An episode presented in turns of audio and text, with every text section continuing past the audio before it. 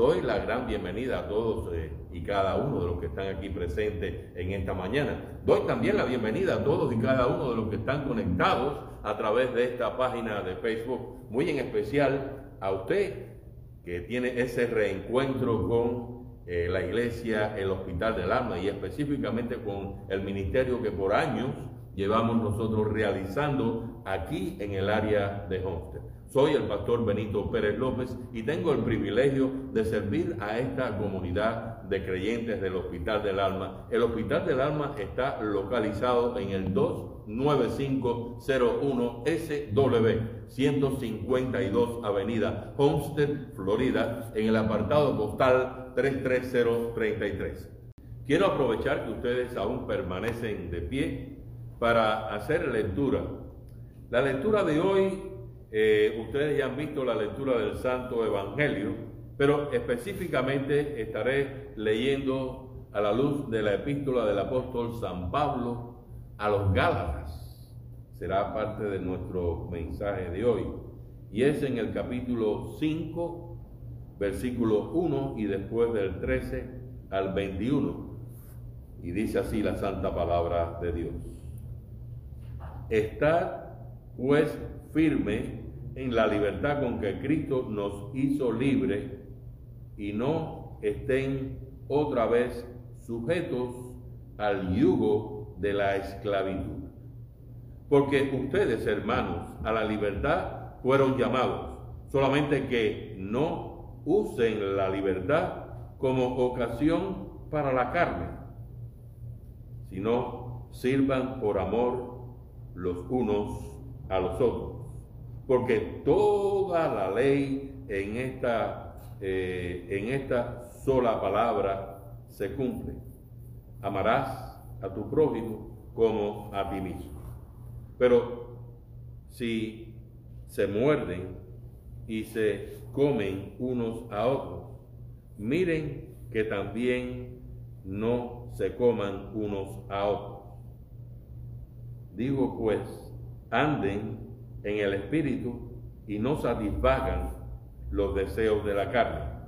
Porque el deseo de la carne es contra el espíritu y, el del espíritu es contra la carne y estos se oponen entre sí para que no hagan lo que quieran. Pero si son guiados por el espíritu, no están bajo la ley. Y manifiestas son las obras de la carne, que son adulterio, fornicación, inmundicia, lascivia, idolatría, hechicería, enemistades, pleitos, celos, iras, contiendas, disensiones, herejías, envidias, homicidios, borracheras, orgías y cosas semejantes a estas, acerca de las cuales les amonesto como ya los he dicho antes, que los que practican tales cosas no heredarán el reino de Dios. Hasta aquí la lectura eh, de la epístola para este día es palabra de Dios. Una de las cosas que me llamó poderosamente la atención en mi visita a Washington, D.C., fue precisamente eh, las cosas que están ahí expuestas. Por ejemplo, la Torre de la Libertad. Quiero decirles que la mejor manera de poder apreciar eh, toda esta Torre de la Libertad es tener sus anteojos para que usted pueda eh, vislumbrar toda la belleza que tiene, que tiene precisamente esta estatua, esta estatua que tiene unos 19 pies de alturas y eh, pesa cuatro toneladas y media. Esta torre de la libertad también eh, se le conoce como la dama de la libertad. Y yo les invito, la historia de la, de la dama de la libertad, de la torre de la libertad que poseemos acá en esta gran nación, es bien interesante y es bien larga por lo que voy a tratar de sintetizarla eh, al máximo. Y es que eh, en un momento de la historia, allá en el siglo XIX, eh, alrededor del año 1855, pues estaba el país en un proceso de muchos cambios. Y una de las cosas que se necesitaba era tener una identidad, una identidad bien clara, porque estaba todo aquel proceso de la libertad de los esclavos. Y había una lucha de que no podemos poner muchas cosas porque la nación no se define únicamente como libertad de esclavos, es mucho más amplio el concepto. Y ahí pues bueno, decidieron poner una encuesta, encontraron a un estadounidense que vivía en Roma, allí fue donde hizo eh, la estatua, la estatua se, eh, para trasladarla a Estados Unidos se cortó eh, en cuatro partes y se envió acá al país, pero sucedió que en el camino hubo como uno de esos huracanes bien fuertes y ustedes saben cuando esto sucede en aquellas épocas lo que primero que hacían era tirar por la borda eh, todo lo que era pesado para poder sobrevivir. Pero hubo uno que dijo, no tiren la libertad por la borda. Y bueno, esa fue la razón por la cual nosotros hoy en día tenemos acá esta estatua de la libertad. Me gusta la historia, realmente disfruto la historia. Me gusta porque eh, realmente nosotros en este mes de julio estamos celebrando la libertad terrenal de la cual disfrutamos en esta gran nación de Estados Unidos de América. Su día de independencia. Me gusta esta historia porque me recuerda, por ejemplo, hombres a lo largo de la historia, hombres como eh, este que hablaba eh, eh, Patrick Henry. Y, bueno, ustedes dirán, Patrick Henry lo que dijo fue libertad o muerte. No, no me refiero a, a Henry en, este, en este caso. tampoco eh, estoy hablando de Abraham Lincoln, quien enfatizó y luchó por los esclavos y muchas veces eh, fue eh, quizás criticado por esta actividad. Tampoco me estoy refiriendo quizás a aquellos que han luchado por mucho tiempo por la libertad. Pero sí quiero decirle algo. Ustedes, los miembros del Hospital del Alma, y muchos de ustedes conectados a través de esta página de Facebook, saben quien obra y tiene la libertad para todos y cada uno de nosotros. Y ese es precisamente nuestro Señor y Salvador Jesucristo, que nos rescató de esa esclavitud del pecado, de la muerte y del poder del diablo. Pero la pregunta aquí es, ¿qué precio podría comprar la libertad de innumerables pecadores? ¿Qué pago resultaría aceptable para comprar nuestra libertad? ¿Qué pago sería aceptable?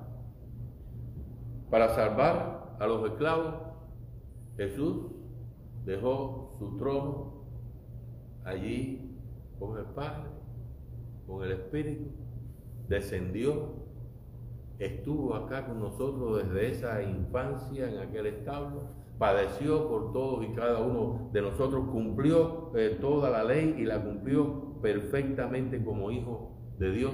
En ningún momento se aferró a su condición divina para mostrarse por encima de los demás, sino que siempre con mucha humildad, como dice, se despojó a sí mismo de todo y tomó nuestra forma eh, para servir. Contamos eh, nosotros muchas veces con amigos leales.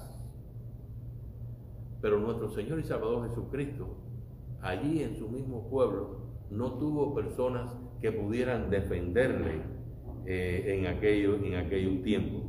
Nosotros eh, vemos como sus compañeros, las personas más cercanas, los discípulos, cuando él estaba orando, estaban durmiendo, otros eh, estaban distantes, otros incluso lo, lo negaron y se llegó a uno de ellos a venderlo por 30 monedas de plata, el precio de lo que es un esclavo agotado, cansado por los años de trabajo.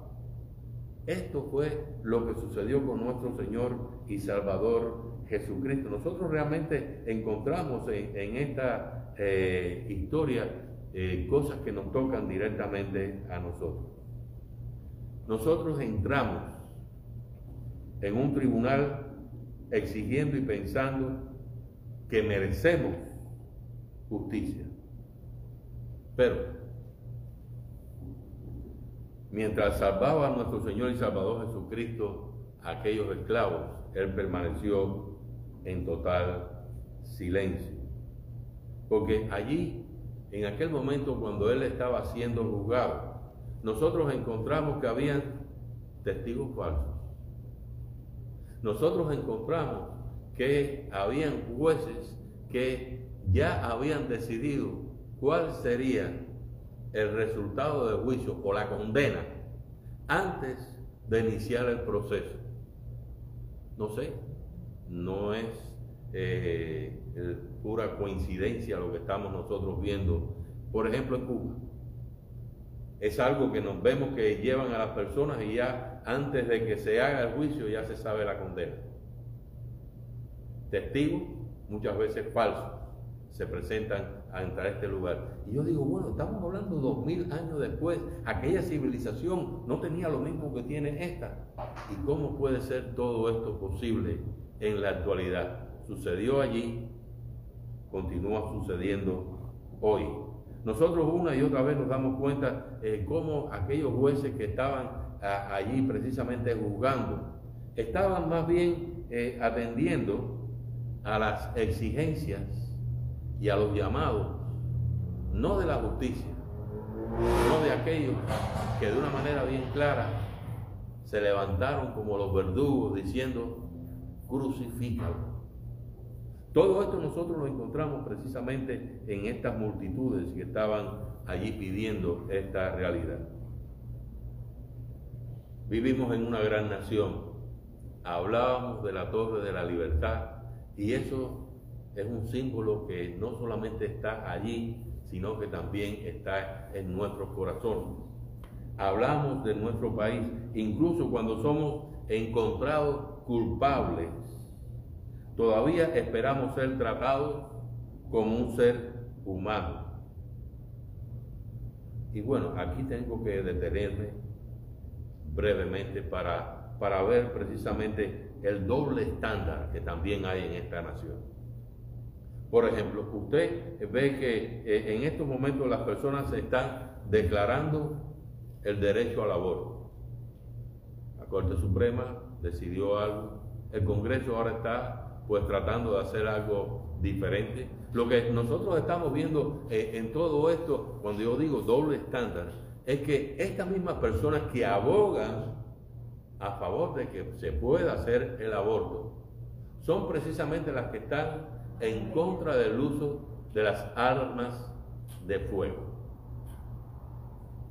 Y bueno, yo digo, ¿cómo puede ser posible la cantidad de personas que están, eh, la cantidad de niños que, que son abortados en este país supera todas las cifras que usted pueda poner de aquellos que, eh, que han sido eh, quizás juzgados con alguna arma de fuego. Digo esto porque algunas veces eh, escuchaba otro, otro comentario de una persona que decía, no debemos de estar buscando tanto la cuestión de cómo enmendar la situación con las armas, sino cómo enmendar a la justicia. Y el hecho de que muchas veces los asesinos permanecen en un estado de juicio por años y todavía no se acaba de dictar sentencia. Mientras, en todo ese proceso, los padres, por ejemplo, de los niños acá en la Florida, están sufriendo cada vez que tienen que ver cómo se sigue prolongando todo el juicio de una persona. En nuestro país, incluso cuando somos encontrados culpables, todavía esperamos ser tratados como un ser humano. Pero Jesús al salvar a los esclavos, fue tratado como un perro y peor que un perro.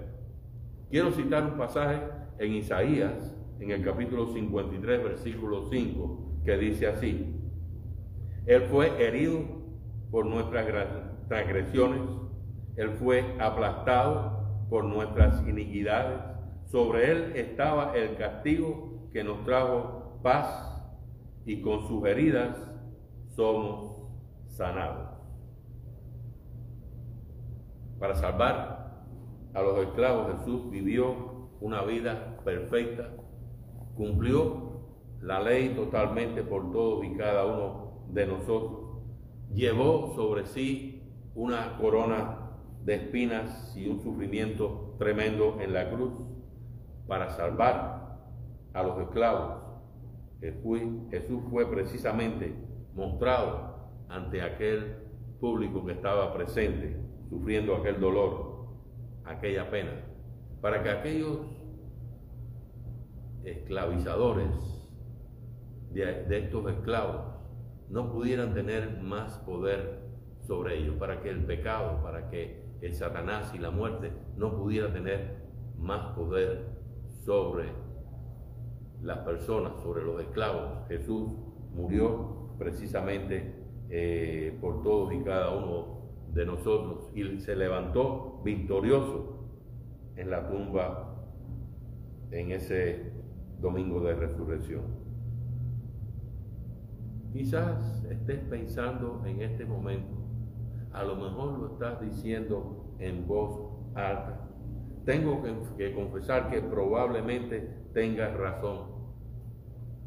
No es fácil la libertad. La libertad no es fácil ser libre. Durante la, guerra civil, después que las tropas entraron en una, en una comunidad, ellos allí declararon a todos los esclavos libres. Pero sucedió que aquellos esclavos, cuando se les dijo que era libre, se gozaron, se rieron. Algunos tomaron estas palabras muy en serio.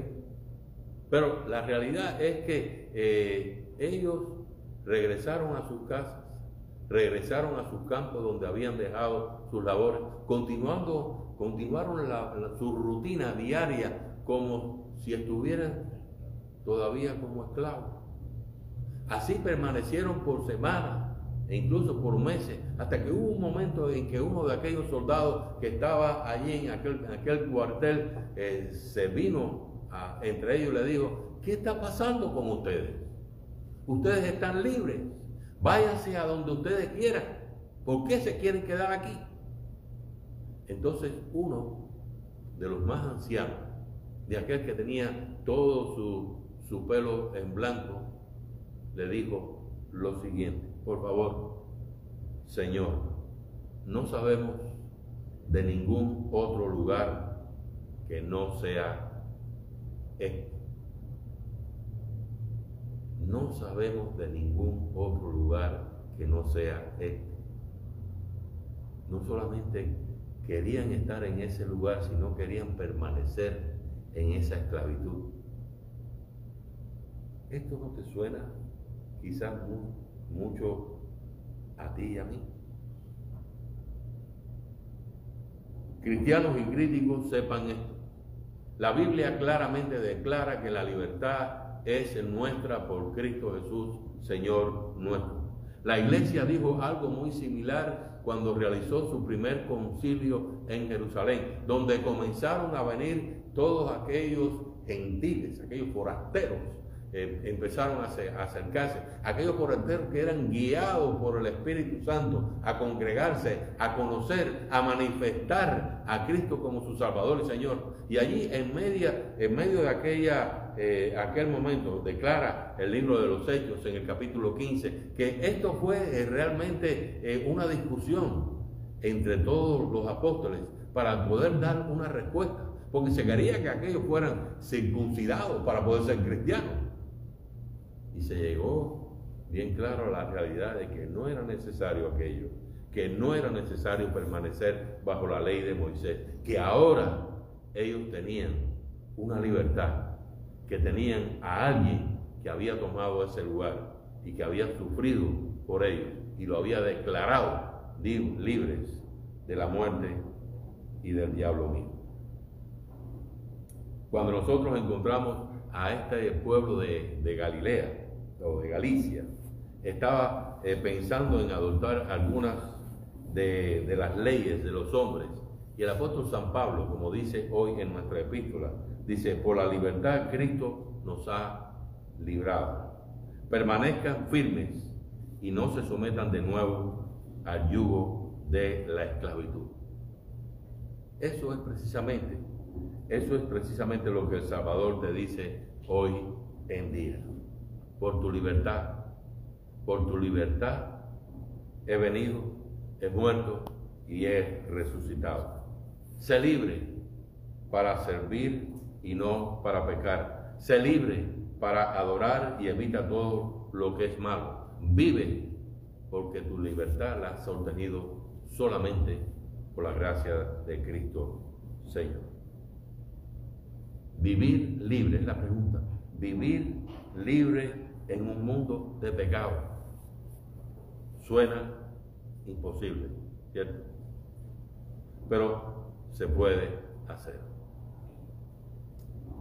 Durante la Segunda Guerra Mundial, un capellán y un profesor en una, eh, en una de las universidades muy famosas, eh, Glasgow, eh, ellos fueron y a la misma vez entraron en el ejército y fueron capturados. Y cuando fueron capturados, fueron llevados a un campamento. Pero uno fue llevado, el capellán fue llevado y, estaba con los ingleses. Y el, el profesor fue llevado y estaba con los estadounidenses, estaban separados eh, en, lugares diferentes por una, eh, una cerca, eh, una cerca con, con, púas, ¿verdad? Y, bueno, ellos limitaron un poco su tiempo de interacción, pero tenían tiempo en las tardes para conversar. Una de esas tardes, ellos que hablaban en su idioma, de, su país de origen, diferente eh, al inglés o al alemán, pues el, el, profesor le comunicó algo que había escuchado a través de la radio por la inteligencia de los Estados Unidos. Una de las cosas que sucedió fue que un día esa noticia fueron muy buenas, las mejores, los alemanes se habían rendido y la guerra había terminado. El profesor había compartido esta información con este capellán, él se retiró a su lugar, compartió esta información allí en su campamento, pero las cosas seguían. Los guardias estaban en sus lugares, los perros estaban eh, patrullando el perímetro del campamento, la cerca de púas estaba presente Días más tarde los alemanes recibieron la noticia de que habían sido derrotados y se fumaron de la noche a la mañana. Aquellos que habían estado allí eh, prisioneros, esclavizados, fueron libres. Pero ellos sabían algo. Ellos sabían que habían sido libres desde antes. Usted y yo también sabemos lo mismo. Usted y yo sabemos que somos libres y que somos libres precisamente por lo que Cristo ha hecho por nosotros en la cruz. Usted aquí en el Hospital del Alma conoce de esa verdad y queremos que usted que está conectado en esta página de Facebook también pueda conocer esa verdad y vivir esa libertad que tienes en Cristo Jesús, Señor nuestro.